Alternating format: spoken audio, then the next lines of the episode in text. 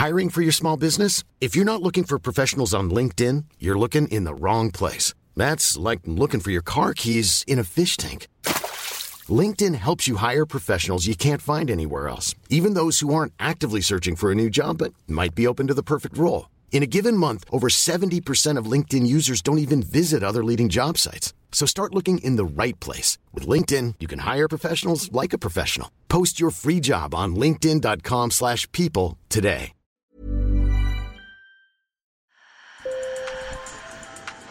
Bonjour. Hello. Hola. Marhaba bikoum. Sur le fil, Le podcast d'actu de l'AFP. des nouvelles choisies pour vous sur notre fil info. Aujourd'hui, je vous emmène en Martinique, dans un petit village de l'extrême nord-ouest de l'île, au paysage à couper le souffle, le prêcheur. Si en métropole les glaciers fondent, en Martinique, c'est la mer qui monte sous l'effet du réchauffement climatique. On estime que ce département d'outre-mer va perdre 5% de son territoire d'ici à la fin du siècle sous l'effet de l'érosion du littoral. Nos reporters Colin Berthier et Arthur Conan ont découvert qu'au prêcheur, on se prépare déjà en envisageant même de déplacer la population. Sur le fil. Vue d'en haut, la mer est cristalline. Elle borde des paysages montagneux à la végétation luxuriante, au pied d'un volcan qui est caché sous la montagne pelée. Il fait beau, il fait chaud, 30 degrés, et Jean-Guy Gabriel nous fait la visite en filant à vive allure sur Sailleul, une embarcation jaune et allongée. Ce marin pêcheur connaît la région comme sa poche. C'est ici qu'il a grandi. Alors, euh, au niveau du bateau vert, le, premier bateau, le premier bateau, ça c'était, c'était, c'était encore la, la plage. On avait des échoppes. Les échoppes, c'était les, bars où euh, les gens pouvaient euh, consommer. Voilà. Alors voilà les maisons, toutes ces maisons-là, elles sont, elles sont abîmées. Peut-être la prochaine houle, eh ben, ces gens-là seront obligés de, laisser leur, maison, leur habitat. La maison jaune de Jean-Guy, un petit coin d'ombre face à la mer des Caraïbes, est en première ligne. Elle est vraiment au bord de l'eau, car les rochers qui lui servaient de rempart ont été engloutis. Ici, l'eau monte encore et encore, notamment à cause du réchauffement climatique.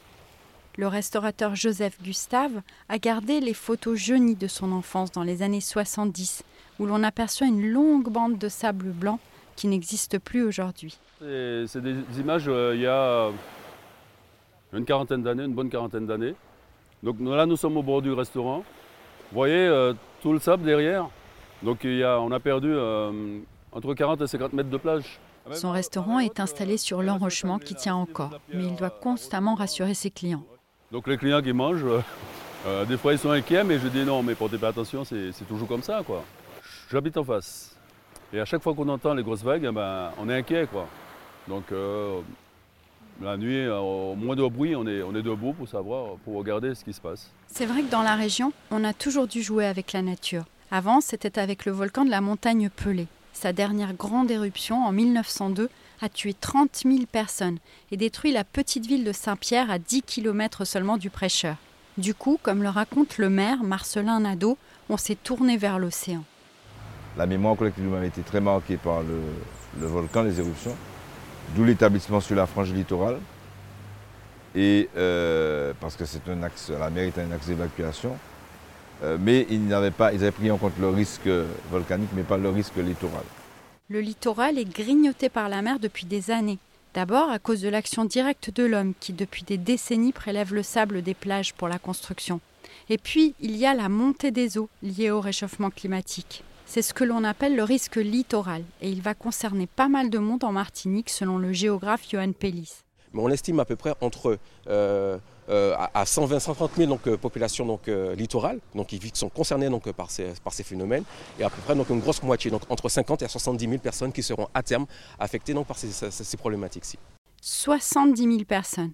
C'est un cinquième de la population de la Martinique.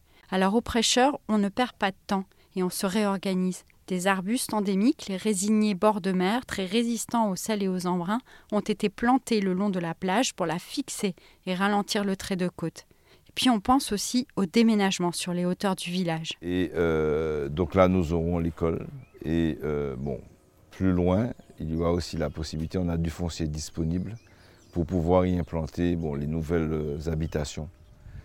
Donc il s'agit d'héberger à peu près une centaine de familles, 60 à 100 familles, ce qui représente en moyenne à peu près, on va dire 300, 300 personnes à peu près. Sur le fil revient lundi. J'en profite pour me présenter. Je m'appelle Michaela Kensela-Kiffer. Avec Antoine Boyer, on forme un binôme.